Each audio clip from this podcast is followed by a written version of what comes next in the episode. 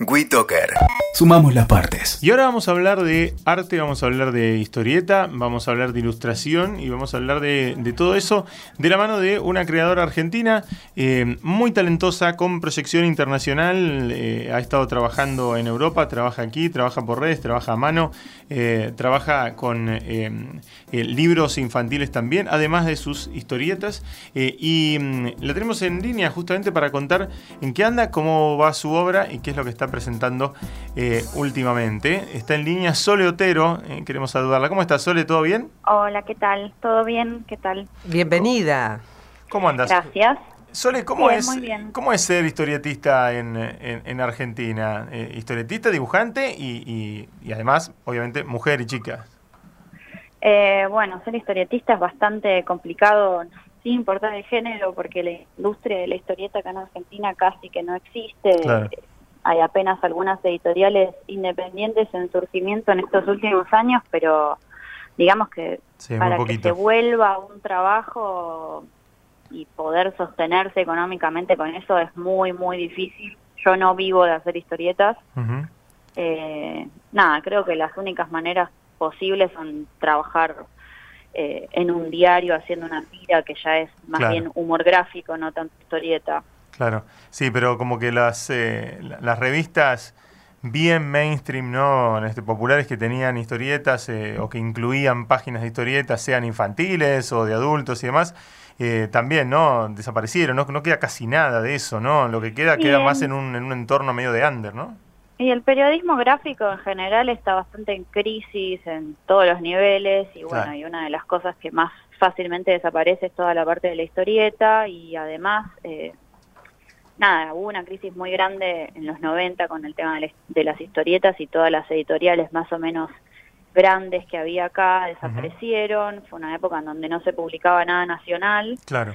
Y en estos últimos años hubo un resurgimiento y empezaron a aparecer eh, editoriales independientes porque apareció lo que se llama editorialmente la novela gráfica, que es la historieta para adultos, que viene como un formato de libro con temas un poquito más... Eh, digamos, más alejados de los géneros clásicos, de los superhéroes. De sí, la aventura, el humor, sí.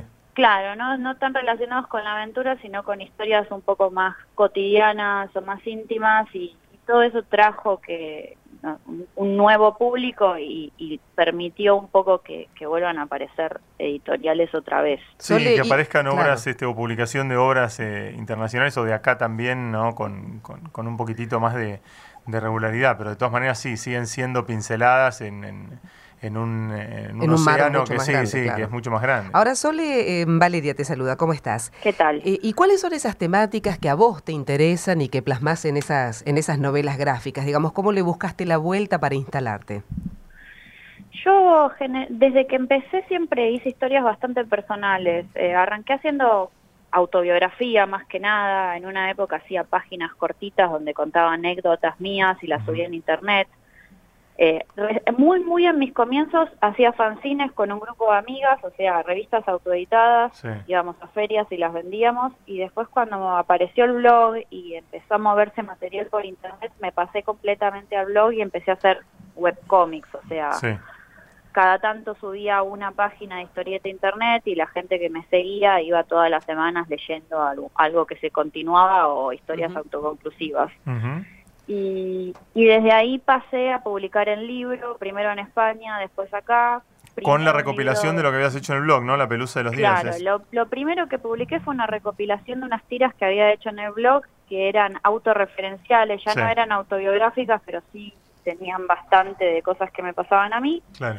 Y después terminé eh, haciendo mi primera novela gráfica que salió el año, pasado acá y en España, que se llama Poncho Fue y que sí es una novela larga, digamos, tiene una estructura de, historia como, como cualquier novela, digamos, de literatura. Claro. Eh, y también está basada en una experiencia mía. Y nada, y la que estoy haciendo ahora ya, eh, que la estoy terminando prácticamente, ya directamente me metí en el género de la ciencia ficción. También la de la, extraterrestre, ¿no? Sí, exactamente. Vi un par de páginas de esa, pero... Este, También hablando un poco de cosas mías, de nuevo, haciendo como... Yo generalmente las cosas que hago las hago para hacer catarsis o para... Eh, analizar cosas que me pasaron a mí, son como una especie de terapia. Lo que pasa es que eh, nada, a veces... Claro, hay mucho de lo emocional, ¿no? Ahí, ahí este, aparecen cuestiones emocionales y de lo vincular más que nada, ¿no? Sí, eh, sí, a mí me gusta bastante trabajar con el tema vincular, como estudiar cómo funcionaron vínculos que tuve y generar historias a partir de eso. Me gusta mucho escribir, además de dibujar, siempre me gustó leer y escribir, entonces como que la historieta para mí es un punto en común en donde las dos cosas se unen. Claro y me gusta narrar con imágenes, me gusta mucho el cine, entonces la historieta también tiene mucho de, estos tiempos del cine. y, nada, y lo que sí estoy haciendo ahora es abandonando un poco más la autobiografía y, y nada, escondiendo esos análisis que hago de vínculos en historias que quizás son mm. No, no tienen nada que ver con lo cotidiano como esta que estoy haciendo del extraterrestre. Claro, te ayuda que es un extraterrestre, ¿no? Este, estoy tirando todo acá en la radio. Este, pero te ayuda, digo, que es un extraterrestre y que a, diferencia de, Poncho Fue no tenés la, relación ahí tan, tan y, en la, y en, la historia pasan un montón de cosas que son imposibles, que tienen que ver con, bueno, con la ciencia ficción, personajes que cambian de cuerpo, cosas que no pueden pasar, pero que yo uso igual para seguir hablando de lo que a mí me interesa. Y dirías que, hay, que hay mucho de lo femenino, digamos, que se trasluce ahí cuando haces una comparación, digo, con otros colegas que encaran esto, que me parece fundamental, ¿no? Porque esa mixtura que vos me decís que, que tiene el cómic de lo escrito y lo dibujado, ¿no? Como gran ilustradora que sos, pero también el texto eh, requiere un, una energía, un plus este, extra muy, muy fuerte, digo, pero también aparece al compararte con, con hombres, digo, ¿aparece lo femenino muy presente, Sole? En realidad no, no lo pienso mucho porque yo desde siempre leí muchas cosas hechas por autoras, muchas cosas hechas por autores, como mis influencias siempre fueron mixtas y, yo fui tomando un poco de cada cosa y nunca discriminé de decir lo que leía era hecho por hombres o por mujeres. Evidentemente mis experiencias claramente van a tener algo femenino porque todo lo que yo atravieso lo atravieso como mujer. Eh, y nada, y, es verdad que en el mundo de las historietas particularmente hasta hace no demasiado tiempo eran muy pocas las mujeres que habían, ahora hay muchísimas más, cada vez sigue creciendo el número. Eh, y nada, y me parece que eh, estoy como en un grupo de mujeres ahora que están dándole a la historieta como todo un nuevo espectro de temas y de enfoques que tienen más que ver con una mirada más íntima, más femenina, más cotidiana o que analizan otro tipo de cosas que no, no eran tan comunes antes. Sí, sí, además me parece que todo el, mundo de la historieta. Cuando hablas de novelas gráficas y hablas de toda esa corriente, también encontrás eh, un, un, lado eh, sensible, ¿no? Como desde un punto de vista personal o desde un punto de, punto de vista vincular o sensible, eh, tanto en mujeres como, como en hombres, ¿no? Cuando te corres del clásico, no sé, de la clásica historieta de aventuras o de superhéroes o de humor clásica, cuando te metes en esos temas, ahí aparece ¿no? la, la, sensibilidad y, los, este, los problemas personales. para... que, que, es otro tipo de sensibilidad en realidad, porque tampoco hay que pensar que las historietas por ser de superhéroes no tienen sensibilidad, pero... sí, sí, claro.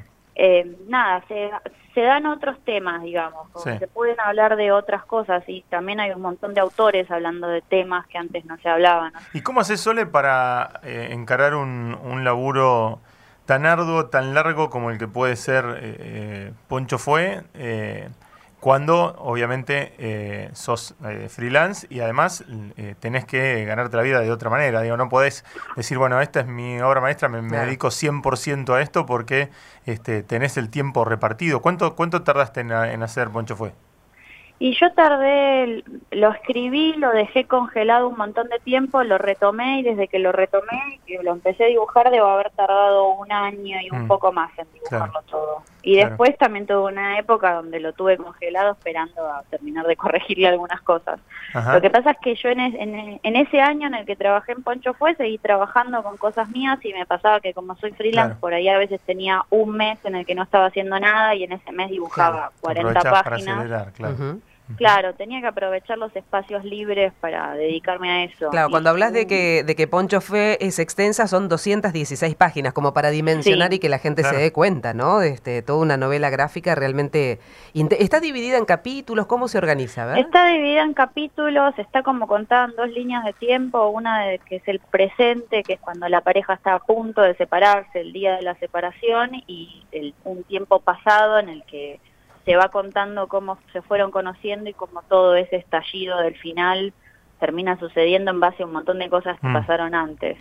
Y cuando hablas de que dejaste el, el guion ahí medio dormido, ¿era porque te pegaba personalmente? Como no- en buen punto no podías yo- avanzar. Escribí el guion apenas me pasó a mí la experiencia personal de separarme y lo dejé un poco ahí congelado porque no sabía si seguir, si no seguir, qué tan qué tan personal hacerlo, Claro. qué tanto ficcionalizar, como necesité un tiempo también de recuperación mía porque no, no estaba bien, entonces necesitaba procesar todo lo que estaba haciendo Mm. y lo retomé cuando ya me sentí mucho mejor con eso y el libro me terminó sirviendo bastante para, para hacer catarsis y para curar todo lo Ah, que sí, me había pasado. como una especie de terapia. Sí, sí, fue Ujú. como una especie de terapia. Sole, ¿qué, qué Eh, técnica como ilustradora usás? Mira, pasé por un montón de técnicas a lo largo de mi carrera. Eh, antes dibujaba mucho digital, hacía dibujos vectoriales que son como súper rígidos, no tienen Sí. nada que ver con lo que hago ahora y en algún momento me di cuenta de que me sentía más cómoda trabajando a mano, lejos de la computadora. La computadora solamente la uso para escanear, limpiar, rotular, pero no me gusta dibujar en la computadora. Ujú. Y, y lo que hago ahora es más que nada dibujar con lápiz y pintar con acrílico, que parece que son acuarelas, pero en realidad son, es, es acrílico. Y, y nada, eso. Es, es como mi técnica ahora. También hice una historieta infantil el año pasado, que espero que salga este año. ¿Cómo que- se llama? La historieta infantil. Sí. Por ahora se llama Truth, pero no estoy segura Por ahora. de... Sí, por ahora. Todavía no estoy segura de dejarle ese nombre. Vamos bien. a ver qué pasa. Eh, nada, y en esa probé pintarlas con, con fibras, digamos, como Ajá. fibra pincel. Claro. Eh, cada tanto pruebo alguna otra cosa. Lo que no me gusta mucho es estar sentada delante de la ¿Y ahí, computadora. ahí qué temática? Porque, viste, mm, a ver, cuando yo tengo un... Santi tiene- también tiene hijos chicos, yo tengo uno de nueve, digamos, este, uno está interesado en ver qué le, le proponen, ¿no? Los historietistas a, a los pibes. Y, y ahí, ¿qué, mm, ¿qué te dispara? ¿Qué, ¿Qué historias para los chicos? Para los chicos, ahí sí, no tiene nada que ver con mi manera de pensar las historias para los adultos, digamos. No parto de claro. nada personal. Sí. Para mí tiene más que ver con volver lo que estoy haciendo medio un juego. Tomar un poco contacto con cómo me sentía yo cuando era chica y las cosas que me gustaban a mí de chica, que yo leía muchísimo desde Claro. chica. Y nada, y en este caso elegí hacer una especie de homenaje a varias cosas que me gustan mucho. Fue medio inconsciente el homenaje, me fui dando cuenta a medida que lo estaba haciendo de, de que los personajes se parecían un poquito a, a Pels y Bam Bam, los de los Sí. chicos de los Sí. Picapiedra, de que había cosas de Dragon Ball, de que había cosas de Asterix. Mirá. Eh, pero bueno, es más que nada es como un juego la historieta. Son unos personajes que les van pasando cosas más bien de tipo aventura y, y tiene juegos en el medio como para que también los chicos interactúen con Claro. eso. Como que es otro planteamiento. Claro, claro. Más que hacer catarsis, cuando hago cosas para chicos busco divertirme Sí. y quizás soltar mi lado infantil. Claro. Y Sole, ahora que hablabas de, de Asterix, una de las usinas creadoras históricas de- Ah. del cómics es el cómic franco-belga. Sé que estuviste trabajando en Francia. ¿Cómo fue esa experiencia? Eh, justamente con la novela gráfica que estaba haciendo del extraterrestre me presenté en una residencia que se hace en Angoulême, que es una ciudad chiquita de Francia, pero que es donde se hace una vez al año el Festival de Historieta de, de Francia, el más grande de Europa. Ah, mira. Eh, bueno, y hay una residencia ahí para artistas que se llama la Maison des Auteurs y que fui y me quedé tres meses preparando ese proyecto, quedé ahí y me dieron la residencia y me fui tres meses a preparar ese bueno. proyecto, así que el proceso fue un poquito diferente al de Poncho fue porque tuve que acomodarme todo el trabajo y el resto de mi vida para pasar esos tres meses ahí. Qué qué bueno. Eh, ¿Y cómo, la cómo es la, de cómo es experiencia? ¿Cómo, ¿Cómo tenés que aplicar con los trabajos tuyos eh, o con el proyecto es una tuyo? hay tres fechas al año en las que te podés presentar con Sí. un proyecto comenzado, digamos, con el guion, currículum y bueno, hablar de Claro. si tenés publicaciones, etcétera. Pero tenés que tener como un proyecto arrancado. Claro, sí, hay que Sí. ir con un proyecto arrancado y un poco de experiencia previa, publicaciones, eh, nada, algún libro hecho ya de antemano Y, y bueno, y nada, hay que pasar la selección. Yo había aplicado bueno. un par de veces antes. Y te había mochado. Bueno, pero en la Sí. tercera la vencida. Este, Sí, está, está muy bien. ¿Y allá cómo es? ¿Te, te ubicas ahí? ¿Te- te- eh, ¿Hay algunos gastos que corren por cuenta tuyo, por ellos? Sí, ¿Cómo- o di- digamos, los gastos de comida y nada, todo lo que gaste yo por mi cuenta lo tenía que pagar, pero me daban el hospedaje, alojan, un claro. departamento para mí sola y un estudio que eh, en, en el edificio de la Mesón, que Ajá. hay muchos estudios de otros artistas de todas partes del mundo. Qué bueno. Y nada, y la experiencia está buena porque... Sí, a nivel colaborativo me di- también, ¿no? me De, de pude relacionarse. conocer un montón de gente. Claro. Y como con muchos estilos diferentes de historieta, y mirar el proceso y la manera de trabajar de otras personas que a veces son súper diferentes al, al de uno, Mm. y todo eso estuvo bueno. Qué lindo. Mira qué bueno.